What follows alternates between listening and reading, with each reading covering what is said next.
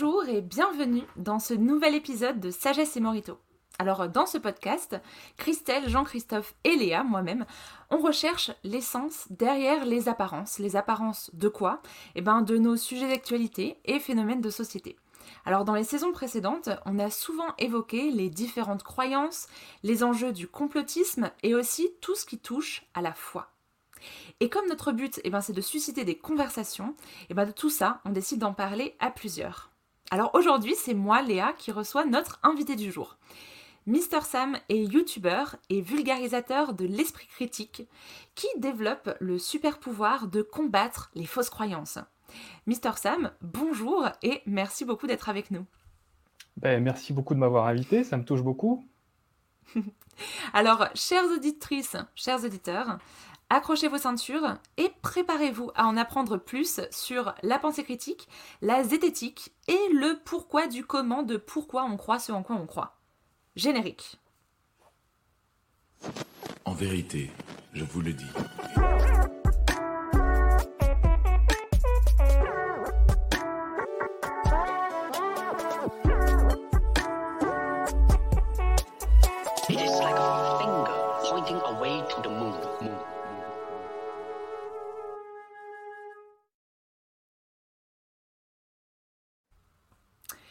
Donc, Mister Sam, merci beaucoup d'avoir accepté euh, l'invitation à rejoindre la conversation de Sagesse et Morito. Dans ta description Twitter, tu te présentes comme suit. Vulgarisateur de l'esprit critique, des sciences, de la zététique et du super pouvoir de moins se gourer. Ex-conspirationniste, pro moindre mal, et aussi cinéaste belge. Alors tout ça, ça fait un sacré CV et une sacrée description. Alors pour euh, les auditeurs qui ne te connaîtraient pas, Mister Sam, qui es-tu? Waouh euh, Ça c'est. Alors je déteste cette question. C'est vraiment toujours. euh, à chaque fois on me l'a fait. Ben, je, je- je- je suis qu'un. Je suis quelqu'un qui a été amené par la force des choses à, à- à parler de sa découverte de la pensée critique euh, sur, euh, sur YouTube. Et donc, euh, j'ai vu que ça intéressait beaucoup de gens, que j'avais une approche qui était, euh, je ne vais pas dire inédite, mais euh, qui, est, qui, qui manquait à mon sens un petit peu. Et euh, donc, je me suis dit, bah voilà, il faut, il faut que je me case là. Puis ça a été très bien accueilli, très apprécié. J'ai continué, et puis c'est devenu sérieux cette histoire. Et nous y voilà. Alors, euh, il y, a- il y a dans ta description et dans ce que tu viens de dire des mots euh, qui peuvent paraître un petit peu euh, Ouais, inconnus hein, pour, les, Ouais. pour les novices. Donc, pensée Mais déjà, esprit critique. critique. Voilà. Ouais, voilà, Mais ça. alors ça, petit secret de polichinelle, même pour euh, les sceptiques, c'est quelque chose de très difficile à définir. Tout le monde s'écharpe sur euh, ce qu'est l'esprit critique, ce qu'est la pensée critique depuis, euh, depuis très longtemps. En ce moment, on, on- on aime bien dire que euh, l'esprit critique, c'est deux choses. C'est primo euh, un, un état de veille, c'est-à-dire qu'on ne se laisse pas aller à, à- à- à apprécier les choses qu'on voit, qu'on nous affirme à, à ressentir tout de suite si ça nous semble vrai ou pas. Non, on a un état de veille qui nous Mhm. permet de, de voir si des curseurs s'allument, des curseurs de attention, euh, là ça vient chercher ton émotion, donc euh, vérifie quand même un petit peu euh, des curseurs de attention, ça c'est une figure d'autorité, mais ce qu'il dit c'est quand même très étrange, euh, etc., etc. Donc il y a plein de petits curseurs. Et donc cet état de veille, c'est c'est un des aspects de l'esprit critique, et l'autre aspect, c'est la connaissance euh, des méthodes, des outils, des astuces qui permettent de, travailler sur cet état de veille. C'est-à-dire une fois qu'on sent un truc qui est, j'ai quand même envie de m'emballer là-dessus, mais attention, euh, je ne m'emballe pas. Alors à ce, moment-là, on, a toutes sortes d'outils comme la détection des biais, des sophismes, euh, etc. Euh, argument d'autorité, par exemple, bon oui, euh, c'est euh, certes c'est euh, une sage-femme qui me donne des conseils, mais elle me donne des conseils quand même sur un domaine qui n'est pas tellement de sa compétence. Donc là, il y a un abus de l'argument d'autorité.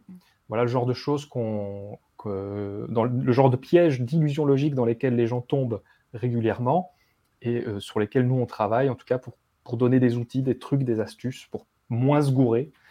Euh, ce qui est plus intéressant à dire que euh, mieux comprendre ou trouver la vérité ou je ne sais pas quoi, qui est absolument pas du tout le. C'est plutôt moins se gourer et moins se faire avoir. Oui, c'est ça. Donc c'est presque une approche beaucoup plus humble, en fait.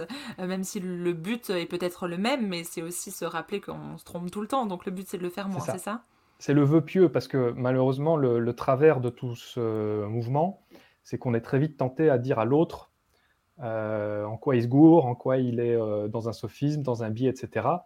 Et ça, on sait très bien par plein, plein, plein de choses, notamment les sciences cognitives ou, ou même les sciences sociales, que, ça crée de très mauvaises réactions en fait et qu'on n'atteint pas nos objectifs en, en dénonçant à l'autre ses biais, etc. À moins d'utiliser des méthodes vraiment de conversation très précises. Bon, je ne vais pas commencer à m'étaler là-dessus parce que sinon on n'en finit pas. Mais c'est vraiment un truc qui est avant tout utile à soi. La pensée critique, le scepticisme, c'est pour être mieux armé, pour euh, euh, être plus au contrôle de ce qu'on accepte de, je ne vais pas dire de croire, même si quelque part tout est croyance, mais de, de considérer comme euh, hautement probable et de ce qu'on va considérer comme un peu moins probable. On va toujours d'ailleurs placer des curseurs entre probable et improbable. D'accord. Et ça, ça, ça s'applique à différents types de croyances. Hein. Tu disais à l'instant, tout est croyance. Ouais, alors il faut. Sur ta chaîne, oui. Il faut. Si je dis, je dis tout est croyance dans le sens philosophique de l'affirmation, c'est-à-dire que comme on est avant tout enfermé dans une boîte crânienne avec euh, des sens qui perçoivent le monde, on ne peut que croire nos sens. Mais euh, on sait par exemple que les couleurs sont une pure invention de l'esprit. On sait que parce que les couleurs n'existent pas, c'est une longueur d'onde qui est juste plus ou moins grande. C'est fascinant ça d'ailleurs, ça me choque à chaque fois que j'y pense. Mais... Ah, mais on peut aller plus loin, hein. on sait aussi que le, euh, pour nous le verre est transparent, les murs sont opaques. Euh, c'est absolument pas vrai. En réalité, absolument tout est transparent aux particules, mais certaines particules s'arrêtent sur certains types de matières, d'autres passent, et nous, nous les percevons ou nous les percevons pas mais il est tout à fait possible de, développer des instruments qui perçoivent à travers la matière, à travers, à travers X ou Y. Mm-hmm. Et donc, en fait, quelque part, la vraie réalité, si ça peut avoir un sens, euh, elle nous est inaccessible à jamais. Donc, on ne peut que croire euh, qu'on comprend le monde. On ne peut jamais vraiment comprendre le monde. Donc, c'est pour ça que je dis que tout est croyance et qu'à l'intérieur de cet ensemble qu'on appelle la croyance, il y a un truc un peu plus euh, éprouvé que le reste, un peu plus vérifié, un peu plus ouais, mis à l'épreuve du réel, qu'on va appeler la, connaissance scientifique, qui est l'amas des connaissances qu'on a le plus vérifié, qu'on a le plus testé, qu'on a le plus éprouvé. Euh, la Terre est, une sphère, euh, voilà. Bon, alors elle est un peu écrasée sur le dessus, blablabla, mais en tout cas, elle n'est pas plate. Ça, c'est une connaissance qui a été vraiment éprouvée euh, vachement fort. Mais après, il y a des trucs beaucoup plus simples. Si, si je ne bois pas, je meurs. Là aussi, on a vachement éprouvé cette connaissance-là. Et donc, euh, bien que ce soit des croyances fermes et, très solides, à l'intérieur de l'ensemble des croyances, il y a ce socle beaucoup plus solide qu'on peut appeler la connaissance. Hmm. Et euh, voilà. Et ça, ça vient vraiment toucher tous les domaines de l'existence, parce que c'est vrai que quand on dit croyance, on peut euh, tout de suite penser à par exemple des croyances religieuses ou, euh, voilà des, croyances euh, ben, dans les domaines de la science. Mais tu as une chaîne YouTube, Mister Sam sur laquelle en fait tu vas mettre la pensée critique à l'épreuve de plein, plein, plein de choses. Euh, tu, dis d'ailleurs, euh, nous apprenons ensemble le super pouvoir qui permet de combattre les fausses théories du complot. Euh, pardon, c'est pas très clair ce que je veux dire. De combattre les fausses théories du complot, le racisme, le sexisme, l'extrémisme, la manipulation, les sectes, les fake news, les fausses médecines, les pseudosciences, les charlatans, je reprends mon inspiration, les illuminés dangereux, les canulars, etc. Donc là, ça fait déjà beaucoup et on se dit, en fait, c'est plein de catégories différentes. Mais là, tu précises, car ils sont tous fondés sur le même problème, une compréhension erronée des faits et surtout, surtout, notre manque de méthode pour nous en rendre compte. Mais alors, c'est quoi les méthodes pour se rendre compte de tout ça et combattre ces fausses croyances? Eh bien, abonnez-vous à ma chaîne et regardez toutes les vidéos. et vous... non, je déconne. Ben, les méthodes, c'est ce dont je parlais tout à l'heure. Donc, euh, il y a, euh, il y a une, connaissance approfondie de, justement tous les biais classiques. Euh, pour ça, il faut réussir à avoir un, un regard critique sur soi. C'est ce qui est le plus difficile, c'est de réussir à admettre que non, on n'a pas un super pouvoir qui s'appelle le bon sens et qui nous permet de déceler la vérité instantanément. Euh, c'est un truc qui a été beaucoup utilisé pendant la pandémie ici, le bon sens pour justifier euh, comment euh, les médecins devaient réagir, etc. Il faut toujours avoir l'humilité de se dire, certes, ce médecin m'explique euh, que, je prendrai un exemple, hein, avec Raoult, beaucoup de gens le défendaient en disant, oui, mais lui, il soigne, oui, mais lui, il est... Alors ça a du sens quand on l'écoute comme ça. ça. ça. parle à notre bon sens. Mais si on, si on écoute ce que ceux qui savent vraiment ce qu'est la médecine en disent, là on a un autre discours. On a des gens qui nous disent oui mais non, il est en train de perdre du temps et il est en train de faire perdre du temps à tout le monde parce que c'est beaucoup plus intéressant de faire d'abord des études euh, randomisées, double aveugle, de cohorte, etc. Et, alors à ce moment-là, on peut avancer beaucoup plus vite. Et c'est d'ailleurs ce qui s'est passé, c'est ceux qui ont appliqué ça qui ont permis à, l'ensemble d'avancer beaucoup plus vite vers des vaccins, vers des, vers des, des, bons gestes euh, qui permettaient de, de, ralentir la pandémie. Je suis en train de me faire beaucoup d'ennemis, je le sens. Euh, il y a encore des gens de toute façon, c'est et ça reste un sujet sensible. Mais, mais, ça reste un euh, sujet dans sensible. une conversation de Sagesse et Morito, tout comme sur ta chaîne, on n'a pas peur des sujets sensibles et puis on va en parler. Mais vas-y, continue, c'est très intéressant ce que tu dis, j'apprends plein de choses.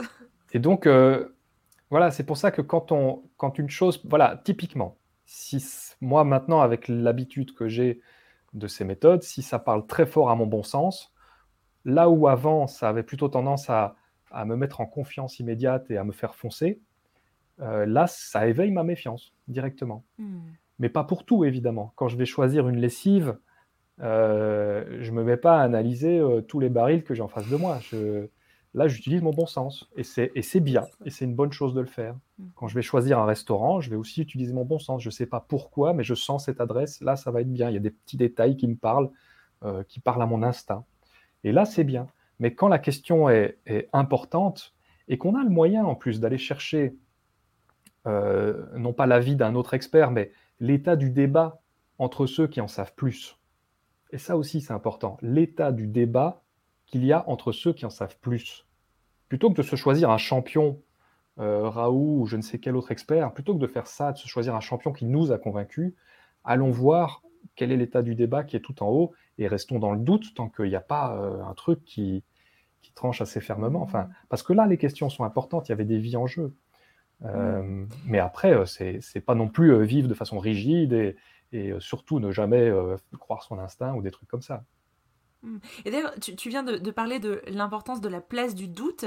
C'est ça, en fait, le scepticisme, hein, il me semble. On, a parlé tout à l'heure, esprit critique, scepticisme. Il y a un mot qui revient souvent aussi, c'est zététique. Tout ça, c'est euh, la science du doute. C'est accepter de ne pas savoir. C'est plutôt l'art du doute, comme le décrivait euh, le fondateur de la zététique, euh, Henri Brock, mm. qui a une discipline qui, à la base, était créée pour utiliser la méthode scientifique sur des questions qui n'intéressent pas tellement la science, comme euh, le magnétisme, les ovnis, euh, etc.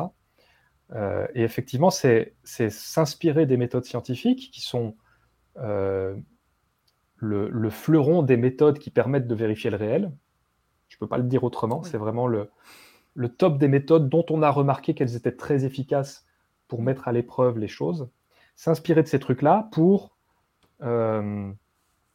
eh bien, euh, des choses du quotidien finalement. Et le doute est vraiment central dans, la démarche, mais il est très important de ne pas le confondre avec le soupçon. Ça, c'est une totale autre euh, démarche. Le soupçon, c'est partir d'un a priori et nourrir ce qui va confirmer cet a priori. On a d'abord l'hypothèse et ensuite on va y raccorder les faits qui la confortent. Le doute, c'est on va plutôt regarder l'ensemble des faits et quelles hypothèses ces faits nous, nous amènent à, développer? Mmh. Et on ne va pas en choisir une. Là, on va inclure ce qu'on appelle euh, le raisonnement bayésien. On va les hiérarchiser de la plus probable à la plus improbable. Et cette probabilité-là, on ne va pas la calculer au pif, même s'il y a quand même pas mal d'instinct et de pifométrie dans, dans ce calcul-là.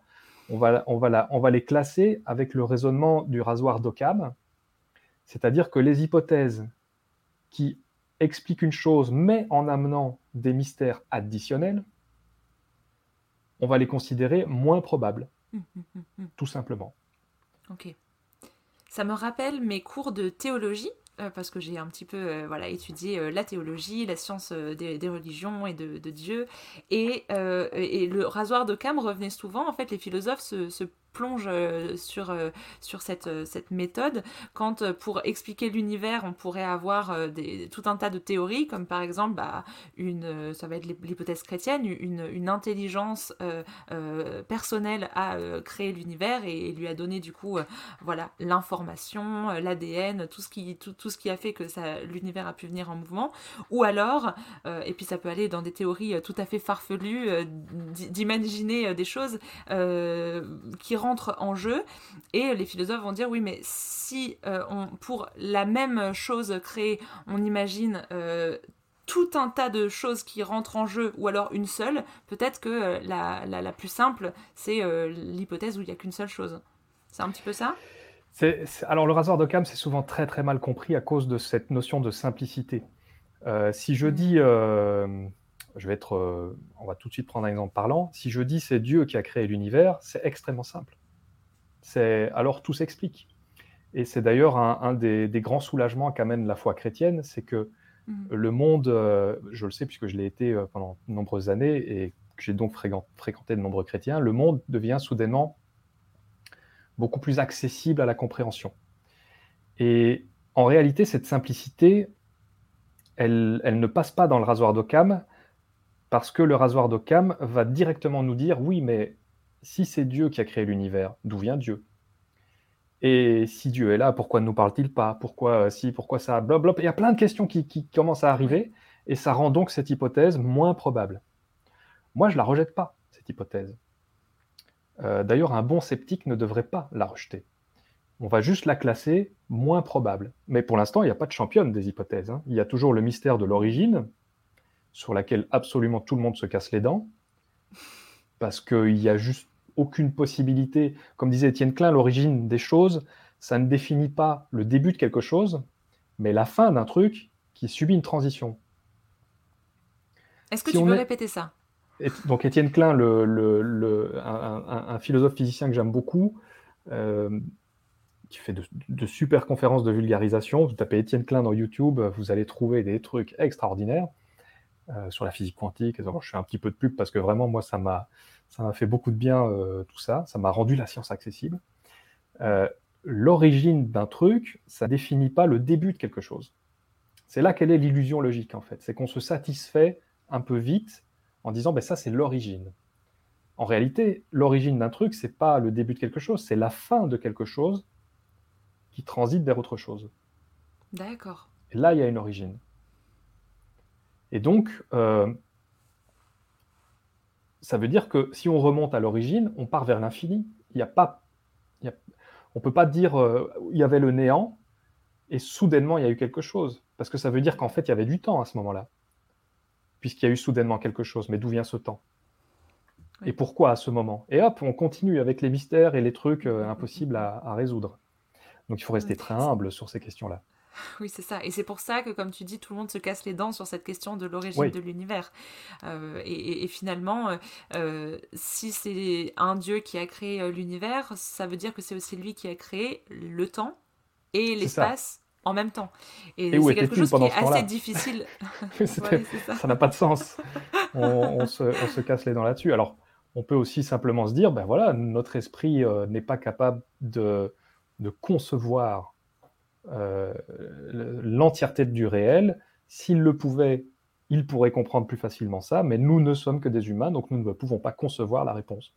On peut aussi se dire ça, pourquoi pas Et du coup, se sentir aussi euh, à l'aise et, et, euh, et serein de ne Bien pas sûr. tout savoir. Bien sûr, il faut accepter ça. Il faut accepter, c'est une grande vertu de, de- de ne pas tout savoir et de le reconnaître surtout. Hmm. Là, Et par exemple, ça c'est... Non, non, vas-y, continue. J'adresse beaucoup plus ma confiance, contrairement à l'ensemble des gens, j'adresse beaucoup plus ma confiance à quelqu'un qui sait dire je ne sais pas qu'à tous ceux qui affirment savoir les choses. Ça aussi, c'est un des, meilleurs enseignements de, de- l'esprit critique. Quelqu'un qui ne sait pas, sait où, s'arrête sa connaissance. Il va pas euh, partir sur du, plaisir de, je ne sais pas quoi, d'être le sachant ou je ne sais pas quoi. Hmm. Euh, voilà, c'est des trucs qui, c'est des petites astuces, des petits, des petits euh, warnings qui sont intéressants. Et, tu nous parlais de ton propre euh, parcours, euh, tu as fait allusion en tout cas, euh, en disant que dans le passé, tu as été chrétien et que tu ne l'es plus. Et donc, est-ce que dans, ce, cet attrait que tu as eu pour la pensée critique, la zététique, le scepticisme, il y a une, propre histoire personnelle de, de lien aux croyances et aux fausses croyances que tu voudrais partager aux auditeurs?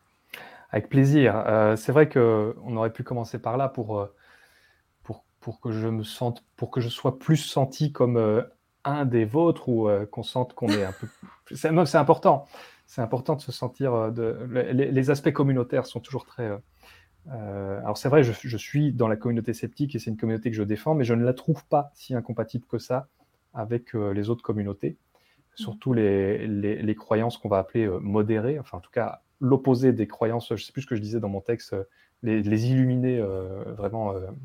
Euh, les illuminés dangereux. Voilà, les illuminés dangereux, parce que je trouvais que c'était une formule simple et, et, qui était assez parlante. Parlante. Mm. donc moi, j'ai j'ai été élevé dans un contexte assez religieux. Tout petit, mon père me parlait beaucoup de, de chrétienté, etc. Puis il est devenu témoin de Jéhovah. j'ai représenté ma famille pendant de nombreuses années, jusqu'à jusqu'à l'âge de 14 ans, je pense. Et puis, euh, je suis parti vivre chez ma mère suite à des conditions absolument tragiques que je vous épargne. Euh, et les questions religieuses sont restées dans ma tête, mhm. irrésolues. Euh, j'ai arrêté de croire, j'ai recru, j'ai arrêté de croire, etc. Je fais des allers-retours sans trouver de réponse ou sans trouver ma place, ma propre ma place par rapport à la foi, en fait. Et quand j'ai eu à peu près 19-20 euh, ans, j'ai voulu résoudre cette question. Alors j'ai pris la Bible, euh, l'édition Martin, parce que après avoir un petit peu regardé ce qu'il y avait, je me suis dit, bah, celle-là, c'est la, la, bonne. J'ai pris la Chouraki aussi à côté, pour être sûr d'avoir la, bonne trad littérale. Et je me suis dit, oh, bah, on, va, on va lire ça comme un bouquin. Et on va le lire à la, fin, du début à la fin. Voilà, première page, euh, voilà, suite, suite, par suite. et, et, en prière et tout. Donc vraiment le truc, je me suis dit, allez, on y va, on va, on va tester le machin, euh, c'est parti. Quoi.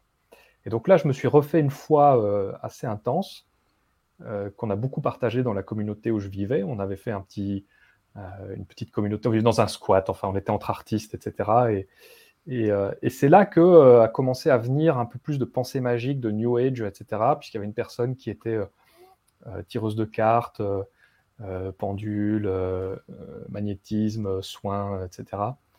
Et donc, on, a, créé comme ça une espèce de foi euh, tous ensemble euh, qui, nous maintenait euh, d'une façon assez cohérente, qui, allumait nos conversations. Je, me rappelle de scènes absolument épiques où un jour, on a une coupure de courant, on a mis des bougies partout, je me suis mis à lire l'Apocalypse sur un ton absolument détonnant. C'était assez cool. Euh, et, après, j'ai fait pareil avec le Coran, et puis j'ai fait pareil avec la Bible des Mormons. Euh, beaucoup plus euh, original, on va dire. je voulais un peu faire le tour des trucs. Bon, la Bible des Mormons, j'ai pas terminé. D'accord. Voilà, voilà j'ai passé en diagonale. et puis, j'ai créé ma propre foi, comme ça, qui est restée pendant des années, jusqu'à qu'à un moment où elle m'a posé de gros problèmes, en fait, parce que euh, euh, j'ai eu des moments sous pression euh, terribles quand je dirige des, tournages, justement. Et il y en a notamment un où le directeur de prod faisait des détournements de fonds, enfin, c'était atroce, et je n'arrivais plus à faire des choix. Et donc, pour faire mes choix, j'interrogeais le hasard, les oracles, Dieu. J'étais en, en, constante recherche de signes, de, de symboles et j'étais vraiment perdu là-dedans. C'était quelque chose que je tirais comme euh, tous les jours, tous les jours, tous les jours, pour, faire des choix qui concernaient une cinquantaine de personnes. Donc c'est quand même assez fou. Et donc cette pression énorme m'a vraiment séché. Et pendant ce moment-là, euh, il y a eu un événement assez tragique. Euh, je vais vous le raconter. On va, on va essayer de rester dans la bonne humeur, mais je vais quand même vous le raconter. Euh, euh, j'avais mon cousin avec qui je bossais beaucoup euh, sur ce set. Et un matin, il m'écrit sur Skype et il me fait Ton frère est mort.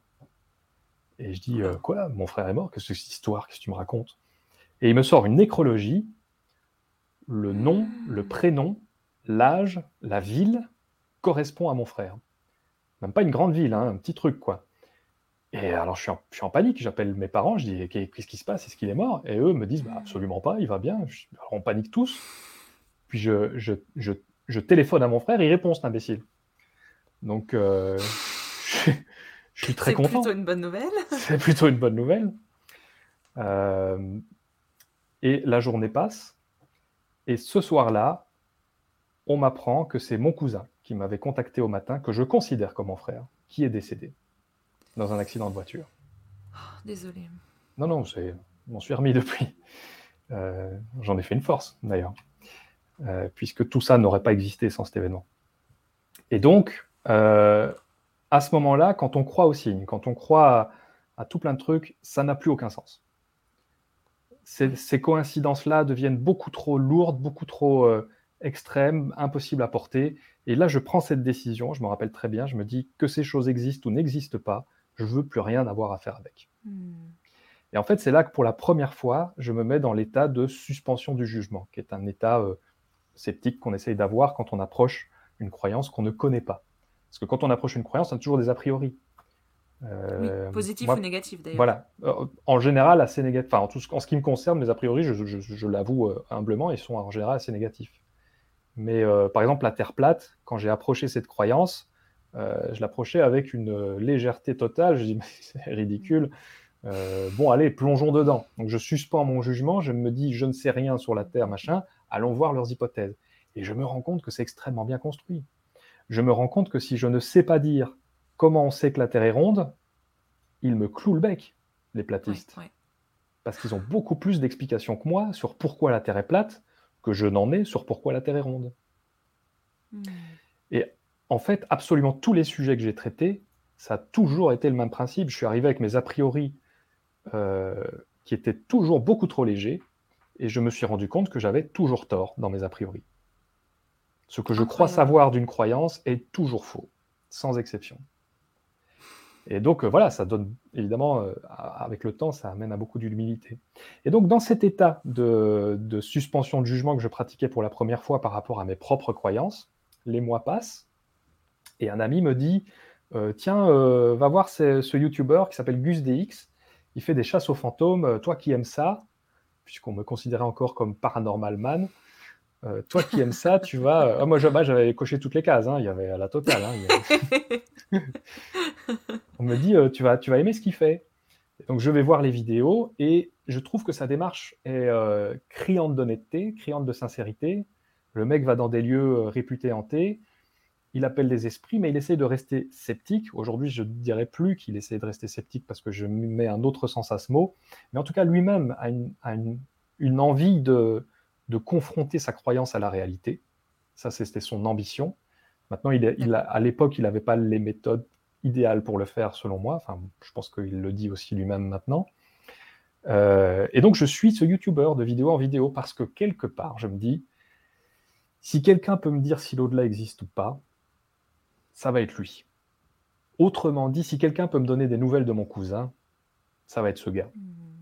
Et donc je suis ces vidéos, euh, je, le trouve très sympathique, très honnête.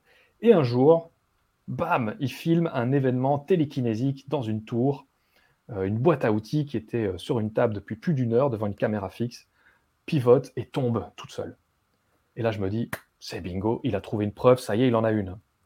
Mais comme j'étais encore assez blessé par euh, euh, tout mon vécu de, de, de, de croyances extrêmes, je pense que j'étais quand même dans un extrémisme assez euh, poussé dans, dans, mes propres croyances, maintenant que je repense à certains comportements que j'ai eus. Euh, je me dis, attention, calme-toi, fais au moins l'effort de télécharger la vidéo et de vérifier les images avec tes outils habituels, puisque je, je travaillais un peu la vidéo. Fais au moins cet effort. Et en faisant ce petit effort, je compare tous les plans où il y a cette boîte à outils et je vois en fait une variation de luminosité sur un endroit précis de l'image, un beau carré bien net autour de la boîte à outils. Un trucage. Euh, alors là, reprudence. Ok, je vais trop vite. Je me dis, bon, là, la tentation, c'est évidemment de, la, de la, lui dire, euh, j'ai la preuve d'un trucage. Et je dis pas ça dans ma vidéo. puisque j'étais toujours en train de marcher sur des œufs dans, dans mon esprit, je dis, écoute Gus, certes, il y a le mystère des fantômes dans ta vidéo, mais il y a aussi le mystère de ce carré. Et il faut expliquer le mystère de ce carré. Et je dis juste ça. Et en fait, cette euh, prudence épistémique, on appelle ça, euh, donc l'épistémologie, c'est comment on, c'est l'étude de comment on développe des, croyances et du savoir. Cette prudence épistémique a été remarquée par une chaîne YouTube qui démarrait qui s'appelle La Tronche en Biais, qui est une chaîne de zététique pure, de scepticisme pur. Et ils m'ont félicité pour cette démarche. Et cette félicitation-là a été le point pivot où je me suis dit, OK, euh, j'ai une nouvelle communauté à rejoindre, j'ai un nouveau rôle à jouer, euh, j'ai encore une existence, euh, mon esprit est intéressant pour hmm. un endroit. Et après, j'ai enchaîné avec d'autres sujets. Et, et, ça a donné ma chaîne. Et voilà. Maintenant, aujourd'hui, je suis vraiment ce qu'on peut appeler un sceptique. Et donc, c'est intéressant parce que ce propre parcours personnel de devoir faire face à tes propres croyances et à, chercher euh, à régler aussi ce qui te blessait dans ces croyances et le, poids que ça avait pris dans ta vie.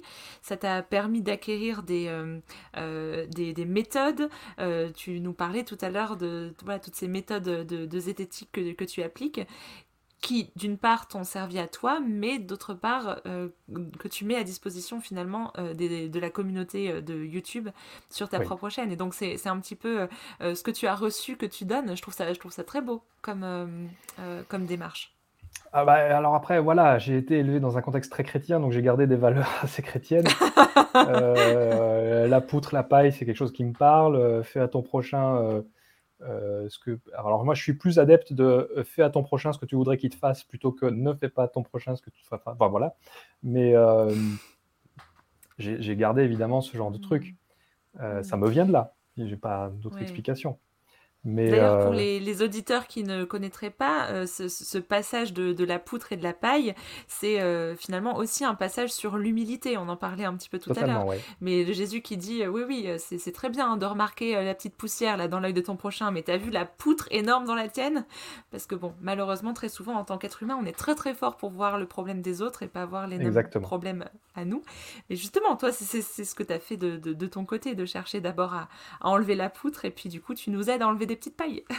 Non, j'ai quand même trébuché quelques fois par euh, orgueil, euh, par ego. Euh, non, non, je suis comme tout le monde, il n'y a pas de souci avec ça. D'accord. Mister Sam n'est pas parfait alors. non, non, non, non, non. Il suffit d'aller voir mes, mes, vieux tweets.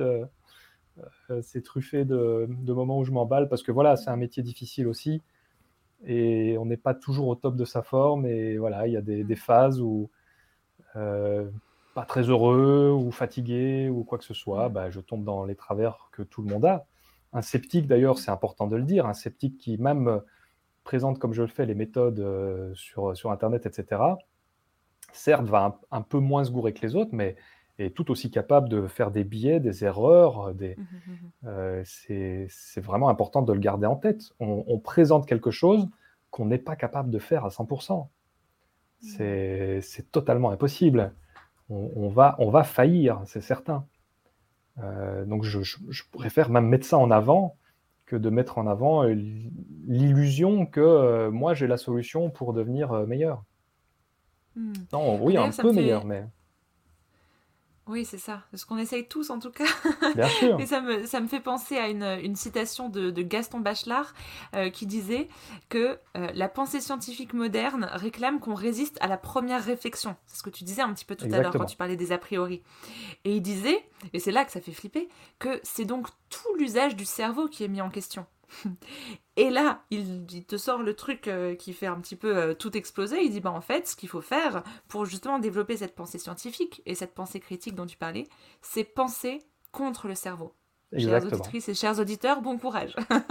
Pensez avec votre cerveau, mais contre votre propre cerveau. Exactement. Et toute la science moderne n'est faite que de ça. En tout cas, euh, si on prend quelque chose comme la physique, là aussi je vais citer Étienne Klein, les, lois physiques qu'on a découvertes euh, ne sont pas ce qu'on observe. Si, euh, si, je, lance une balle au sol, elle va s'arrêter. en réalité, la, loi physique qui est derrière ça, c'est un mouvement euh, qui quand, j'initie un mouvement, s'il n'y a rien pour l'arrêter, il va continuer indéfiniment. Mais ça, on n'observe jamais. Alors, comment on a fait pour, pour, pour savoir ça à partir d'une observation qui montre l'inverse? Et en fait, beaucoup, beaucoup, beaucoup de choses sont comme ça. Donc, il, faut, il ne faut pas s'arrêter à ce qu'on voit, à ce qu'on ressent, à ce qu'on perçoit. Il faut essayer de penser contre ça et trouver un moyen de voir si on peut pas le prendre en défaut. Le confronter au réel un peu mieux qu'avec nos simples sens, nos, appréciations, notre a nos a priori, euh, ce qu'on croit déjà, etc. Et ça, je pense que c'est une, une euh, dire une méthode, mais en fait c'est un ensemble de méthodes que tu décris qui, qui peut tous nous être bénéfiques dans nos propres croyances et, notamment d'ailleurs dans nos croyances spirituelles. Et euh, euh, beaucoup de nos auditeurs hein, de Sagesse et Morito sont intéressés par ces questions de, spiritualité. Et je, me souviens t'avoir entendu dire dans, dans une de tes vidéos, je suis toujours à l'affût de bonnes raisons de croire en Dieu. Bien sûr. Et alors, Mister Sam, qu'est-ce qui serait une bonne raison? Ben, Je ne sais pas, euh, parce que là, on est sur. Euh, alors, je vais encore faire mon sceptique. On est sur un. je crois, un argument d'ignorance. Euh, non, c'est pas l'argument d'ignorance. Bref, je vais pas faire le. De, mémoire, je suis pas, suis pas terrible. Je suis beaucoup mieux quand je quand je rédige mes textes à l'avance. Dieu, c'est un petit peu comme les extraterrestres ou d'autres sujets du, type. Ce sont des choses qu'on ne peut savoir, pour peu que savoir veuille dire quelque chose, donc dans l'ensemble des croyances, il y a le savoir, la connaissance, ce sont des choses qu'on ne peut savoir que si elles se révèlent d'elles-mêmes. Et malheureusement, euh, ce qu'on attribue à des, actes de Dieu qui se révèlent lui-même, euh, ce sont des phénomènes qui n'ont pas la qualité requise pour être considérés comme des preuves scientifiques. Ce sont des mmh. perceptions, ce sont des, des coïncidences, ce sont des irrégularités statistiques, mais qui restent dans le domaine du possible, etc., etc., etc. Quand on parle par exemple de Lourdes, euh, il y a des miracles à Lourdes. C'est effectivement le cas. Maintenant, comment prendre ça en défaut? Comment vérifier s'il y a vraiment une intervention divine à Lourdes? Eh bien, on a remarqué qu'il y avait autant de miracles à Lourdes que dans les hôpitaux. Hmm. Et donc, ça apporte une autre un autre regard dessus. Mais alors, ça n'annule pas le fait qu'il y a des mystères, qu'il y a effectivement des guérisons miraculeuses. Et évidemment, ceux qui les, vivent vont dire que c'est une intervention divine, c'est normal, euh, parce que dans leur vécu, tout leur montre que c'est le cas. Mais comment est-ce qu'on peut être sûr que des, personnes qui ont le même mérite, le même, euh, la même foi, avec des maladies euh, aussi dangereuses, etc., mais qui n'ont pas eu ces miracles, comment est-ce qu'on peut vérifier que, euh, en fait, c'est pas finalement euh, une coïncidence ou un hasard? Donc, à nouveau, là, on ne dit pas que c'est une coïncidence. On dit qu'il est plus prudent de mettre en première hypothèse la coïncidence. Mais dans le classement bayésien des hypothèses, évidemment, à un moment, il y a Dieu. Pourquoi pas? Simplement, soyons prudents et, euh, et méfions-nous de ne pas confondre ce qui est de la croyance avec du savoir. Parce que c'est ça qui mène à l'extrémisme. C'est ça qui, moi, m'a mené à l'extrémisme en tout cas. C'est à partir du moment où je me suis dit, c'est une certitude, c'est la réalité. C'est là que j'ai commencé à vouloir l'imposer aux autres, euh, à vouloir euh, convaincre les autres, etc., etc. Des démarches qui sont finalement assez néfastes, alors qu'une simple conversation euh, est tout aussi intéressante et enrichissante comme celle qu'on a maintenant, je suppose. Donc, c'est un petit peu ça le, mon rapport avec Dieu c'est que je me dis pourquoi pas. Euh, je me dis même d'une façon purement logique, il me paraîtrait assez étonnant, pour peu que ça veuille dire quelque chose, que la forme de conscience la plus aboutie existant dans l'univers soit l'humain. Parce qu'on n'est pas assez abouti ou parce qu'il euh, y a la preuve qu'il y a plus grand? Bah, parce que, euh, parce que ça m'étonnerait tout simplement l'univers étant tellement vaste et tellement méconnu et tellement euh, et, peut-être que beaucoup de choses nous sont à jamais imperceptibles à nous et nos instruments. Et ça, on ne pourra jamais le savoir. Alors d'où pourrions-nous affirmer que nous sommes l'aboutissement de ce qu'on peut appeler ce truc qu'on comprend à peine, qui s'appelle la conscience? Donc ça me ça m'oblige à être humble en fait, ce, ce genre de réflexion. Mais pour autant, là, maintenant, je dois euh, quand même euh, me faire un classement d'hypothèses et, euh, et je dois avancer en les. Il ne faut pas oublier un truc aussi important, c'est que l'hypothèse qui est tout en bas, c'est pas l'hypothèse la plus solide sur laquelle je vais m'appuyer. C'est au contraire l'hypothèse que je vais mettre à l'épreuve du réel en premier, tout le temps. Et c'est seulement si elle échoue que j'irai voir les hypothèses suivantes, etc. Mais tant que celle qui est, tant que l'hypothèse qui soulève le moins de nouveaux mystères, c'est très compliqué de, tant que l'hypothèse qui soulève le moins de nouveaux mystères n'est pas détruite par euh, le réel, je la garde. Parce qu'en appliquant ça à l'ensemble des choses que je sais et que, et que j'observe, etc., eh ben, je me rends compte que c'est beaucoup plus performant pour moins me faire avoir et moins me tromper. D'accord. Alors attends, je vais me faire un peu l'avocate du diable. Si mon hypothèse de base, donc celle qui est sur le socle du bas, comme tu viens de l'expliquer, euh, et, et que je garde tant qu'elle n'échoue pas, si la mienne, c'est Dieu, et, et- et pour pré- préciser les choses, parce que Dieu c'est un, un- un mot un peu fourre-tout, c'est le Dieu de la Bible. Et si dans mon expérience de vie, j'ai j'ai pas encore, elle n'a pas encore échoué, et que j'ai essayé de la mettre à l'épreuve, est-ce que j'ai raison de la garder? Bien sûr. Fut un temps, euh, l'idée que la Terre était plate était la meilleure chose à garder. Hmm. Fut un temps, l'idée que la foudre était l'expression de la colère divine était la meilleure chose à garder. Euh, et aujourd'hui, les choses qu'on met en premier vont inévitablement échouer à un moment donné. Bon, il y en a par contre qui bah, elles vont probablement pas échouer. La vitesse de la lumière, par exemple, on sait que c'est autant et euh, 300 000 km secondes, on va... ça, il y a peu de chances que ça bouge quand même. Mais pourquoi pas? Si ça se trouve, on va, on va se rendre compte que, en fait, non, à très très très très longue distance, dans un autre coin de l'univers, bah, la vitesse de la lumière varie. Alors que c'est une. enfin, non, par contre, ça, ça a été prouvé qu'en plus, euh, à très très longue distance, ça varie pas. Mais, euh, mais ça pourrait. Je veux dire, il faut toujours garder cette, cette humilité euh, épistémique, quoi. Hmm. Euh, pourquoi pas Pourquoi pas Moi, à un moment donné, euh, oui, c'était la, c'était la meilleure raison, c'était la meilleure explication que j'avais sous la main en rapport avec ma méthode, etc. C'était une bonne raison de croire. Mais aujourd'hui, ça reste.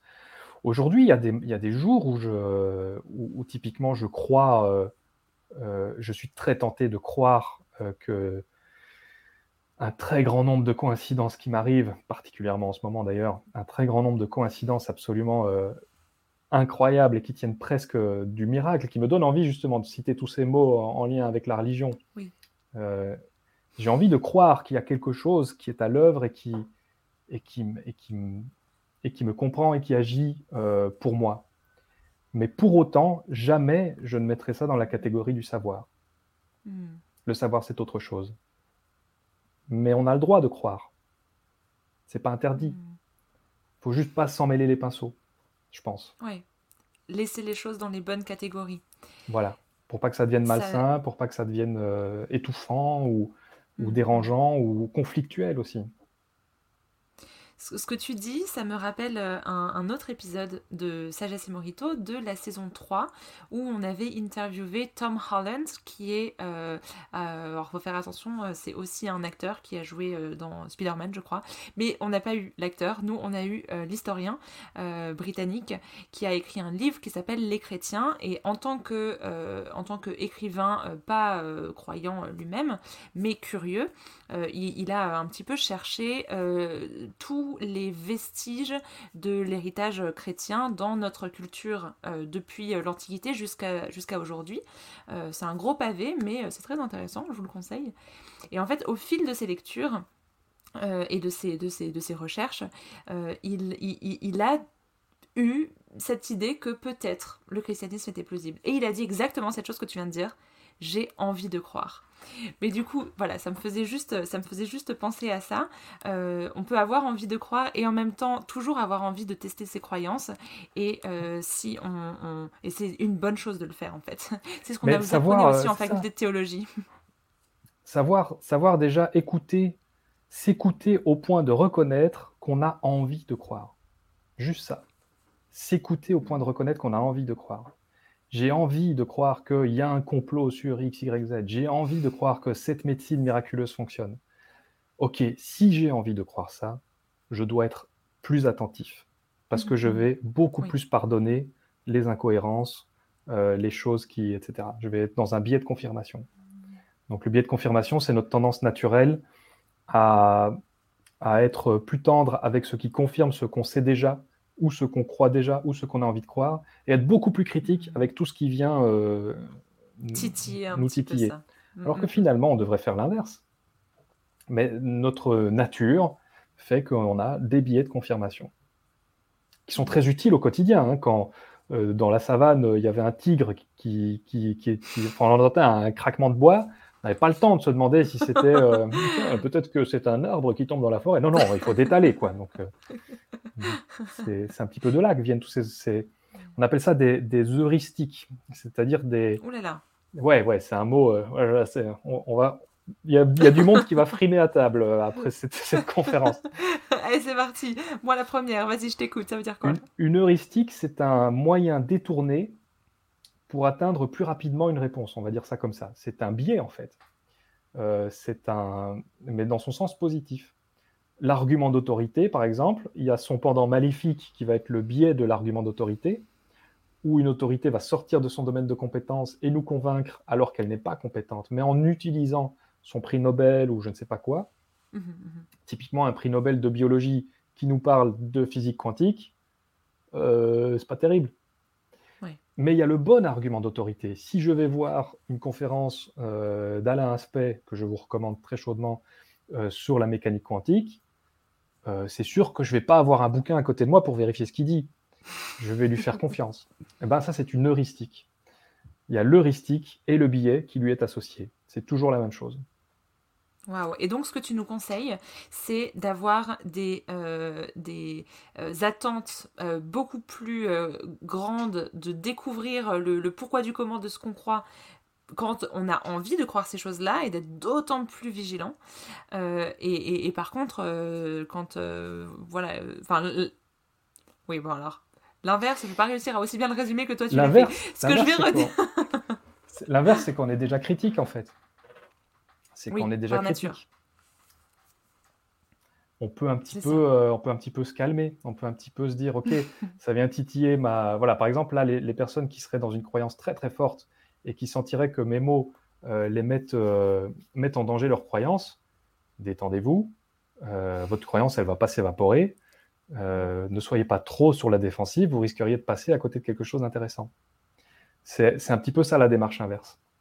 Hmm, ok. Bah, merci beaucoup, euh, Mr. Sam. Tu euh, résumes euh, très très bien euh, ce que j'avais du mal à résumer pour conclure.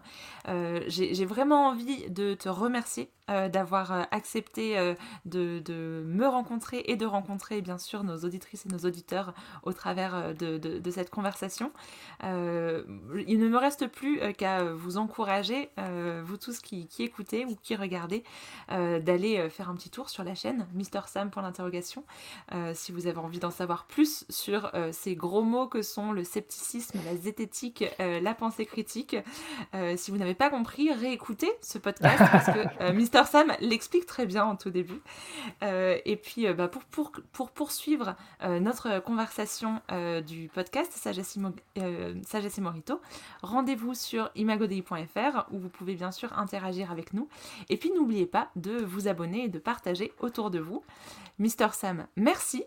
Ben, merci à toi, je suis vraiment très touché par cette invitation et, et j'invite de mes voeux euh, euh, ce, genre de rencontre plutôt que de toujours rester entre, entre même communauté, si ça se fait avec bienveillance, curiosité et, et, euh, et respect, moi je suis, euh, je suis super partant, j'adore ça. Hmm. C'est vraiment très Merci. gratifiant pour moi, ça veut dire que je fais du bon travail. c'est le cas, c'est le cas. Et on Merci est tout à fait également honoré euh, de t'avoir eu avec nous. Alors, euh, ben, c'est parti pour euh, la coda et à bientôt. It is like a finger pointing away to the moon.